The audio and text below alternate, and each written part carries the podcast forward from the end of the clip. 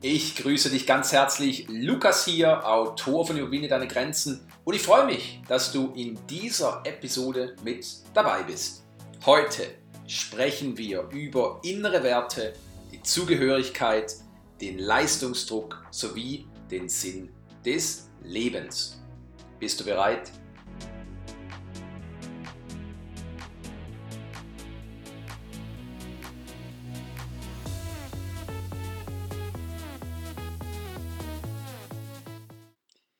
Nun, im Interview mit Andreas Adam hat er mir erzählt, dass seine Eltern aus Rumänien nach Deutschland umgesiedelt sind. Obwohl Andreas in Frankfurt am Main aufgewachsen ist und vom äußeren Erscheinungsbild gemäß eigenen Angaben wenig auf seine Wurzeln schließen lässt, hat er bereits als Kind einen inneren Wertekonflikt erlebt. Seine familiäre Prägung war stark auf die Familie ausgerichtet und umfasste gewisse Traditionen und Sichtweisen, die der deutschen Kultur fremd sind. Nun, ich möchte dieses Thema nicht weiter vertiefen, aber sehr wohl tiefer auf innere Wertekonflikte zu sprechen kommen.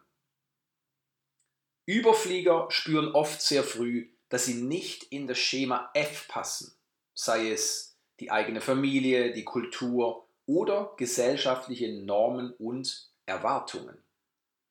Natürlich plagen sich auch durchschnittliche Menschen mit dieser inneren Zerrissenheit, wobei sie grundlegend anders damit umgehen. Für die meisten Menschen zählen solche Gefühle zu den Strapazen des Lebens. Anstatt sie zu hinterfragen, werden sie als ein unumgängliches Übel und damit als Notwendigkeit zur Anpassung gesehen. Die stillen Versuche, aus ihrer inneren Gefangenschaft zu fliehen, arten gerne aus in der Wut oder Depression, ohne eine wirkliche Veränderung zu erzielen. Die meisten Menschen verhalten sich wie Tiere in der Gefangenschaft. Sie geben auf und leben in ihrem oft viel zu kleinen Käfig. Nun, Überflieger sehen diese innere Zerrissenheit mit völlig anderen Augen. Für sie ist es der entscheidende Impuls, um sich immer wieder zu fragen, was möchte ich wirklich? Wer möchte ich sein?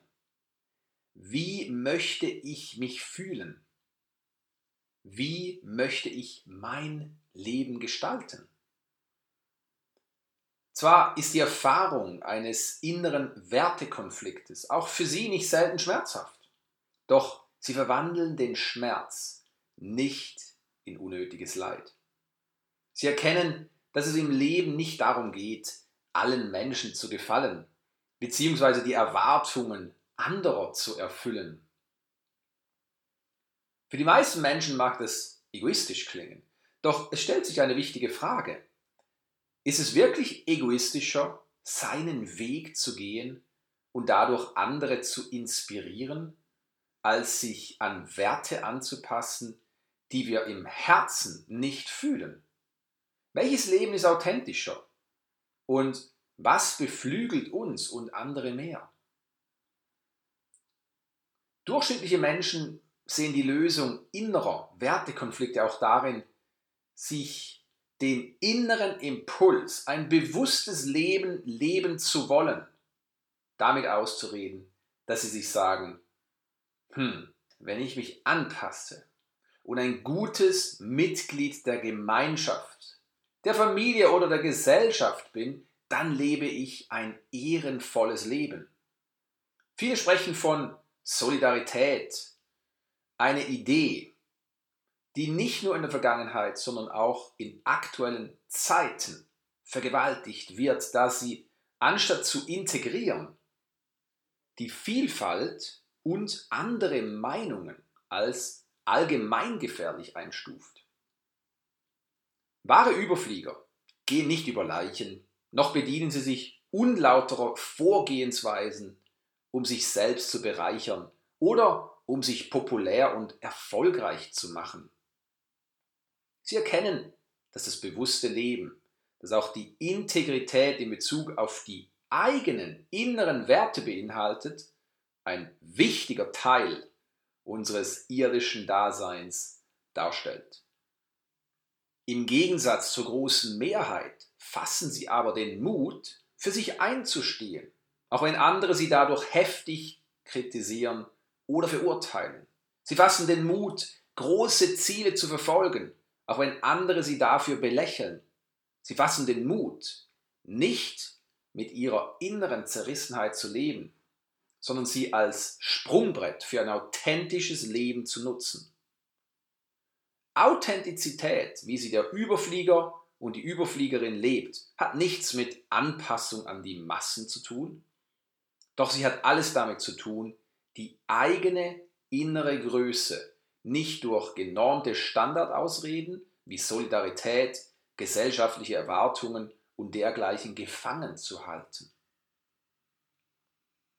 Denn Überflieger sehen in der Andersartigkeit, Meinungsverschiedenheit, Vielfalt und Individualität keine Gefahr, gegen die sich sittenorientierte Gesellschaften und totalitäre Überwachungsstaaten und Diktatoren wehren. Gemeinschaftlichkeit ist wundervoll und ein ehrenvolles Ziel, solange sie die Individualität, die Vielfalt, die Andersartigkeit und die Meinungsverschiedenheit nicht bekämpft oder einschränkt. Nun, ich habe mit Andreas auch über den Leistungsdruck gesprochen. Und Andreas erwähnt im Interview, dass er durch die Erwartungen seiner Eltern, insbesondere seines Vaters, einen gewissen Leistungsdruck empfunden hat. Viele Menschen verknüpfen Leistung mit Liebe. Sprich, sie glauben, dass sie erst dann liebenswert sind, wenn sie etwas leisten. Ist es da erstaunlich, dass sie umso mehr leisten, wenn sie sich ungeliebt fühlen? Natürlich nicht, denn für sie bedeutet mehr Liebe mehr Aufwand und so stürzen sie sich vermehrt in die Arbeit oder sind anderweitig bemüht, Glanzleistungen zu erbringen. Wie leicht zu erkennen ist, finden wir diesen Leistungsdruck nicht nur im Spitzensport oder in der Wirtschaft. Ganz im Gegenteil. Selbst Menschen, die wenig ambitioniert sind, was große Ziele anbelangt, können unbewusst unter diesem Leistungsdruck leiden.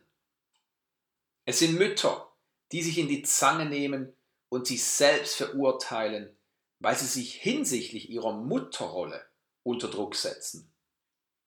Es sind Beziehungspartner, die sich gegenseitig bekriegen, weil der eine mehr als der andere leistet, beziehungsweise die Erwartungen des Gegenübers unerfüllt bleiben.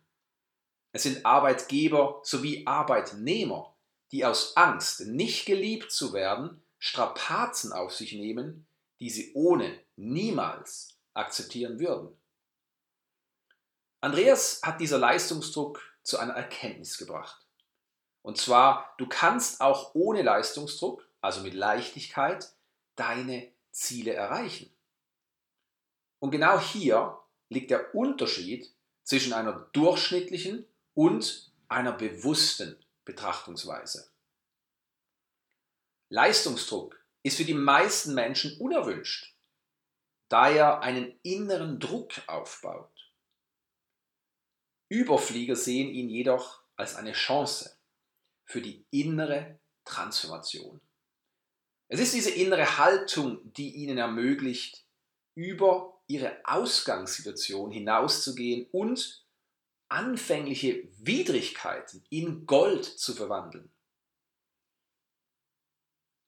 Das führt mich zu einem weiteren Thema, und zwar dem Sinn des Lebens, beziehungsweise der Sinnhaftigkeit. Früher oder später fragen wir uns alle, was ist der Sinn des Lebens? Diese Frage ist gewissermaßen in unsere DNA einprogrammiert, denn das Leben strebt nach Entfaltung. Die Suche nach der Sinnhaftigkeit endet aber für sehr viele Menschen in einer Leere, die wenig greifbare Antworten liefert.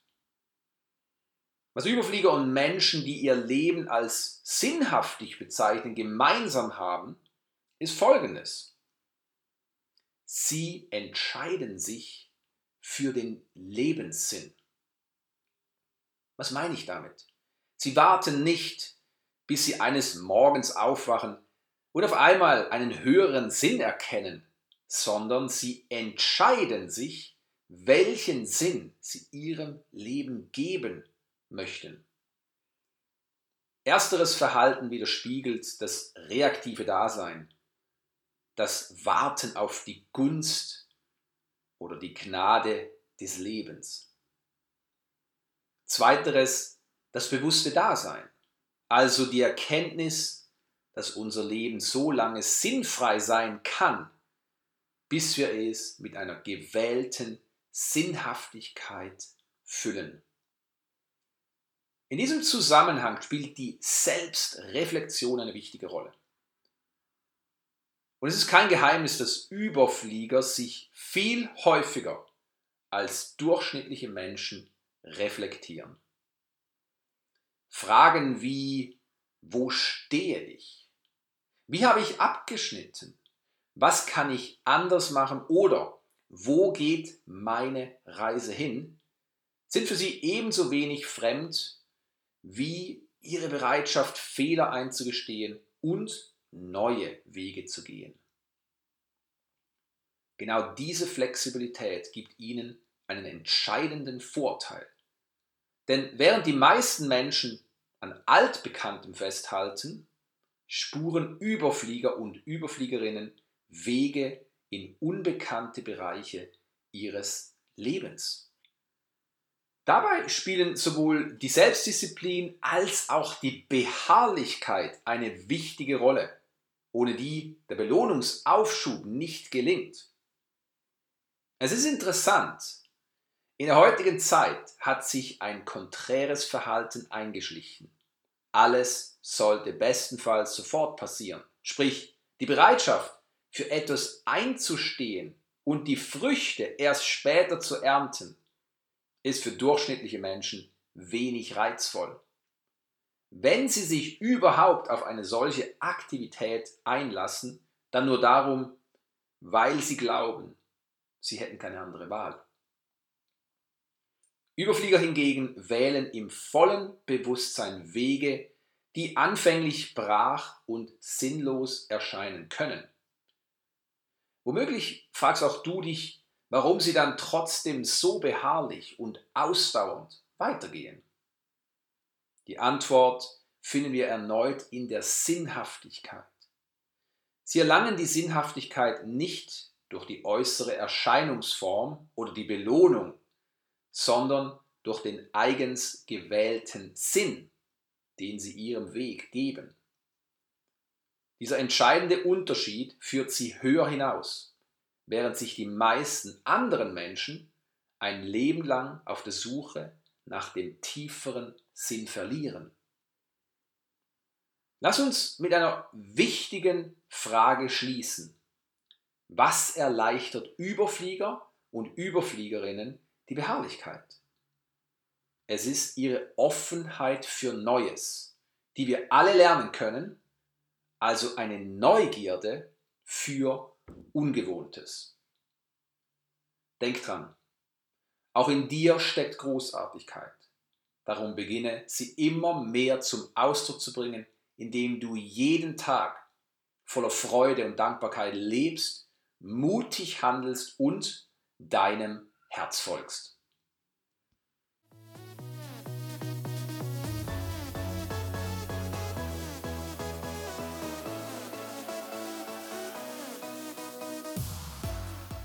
Danke, dass du dir diese Episode angehört hast.